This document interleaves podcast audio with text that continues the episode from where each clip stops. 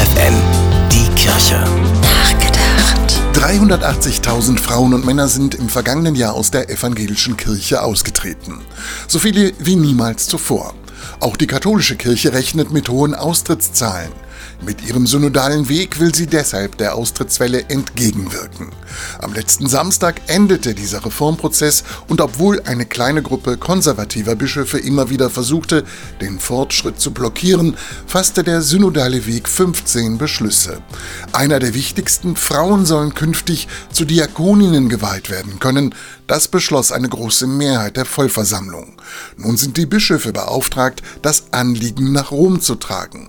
Der Papst muss entscheiden.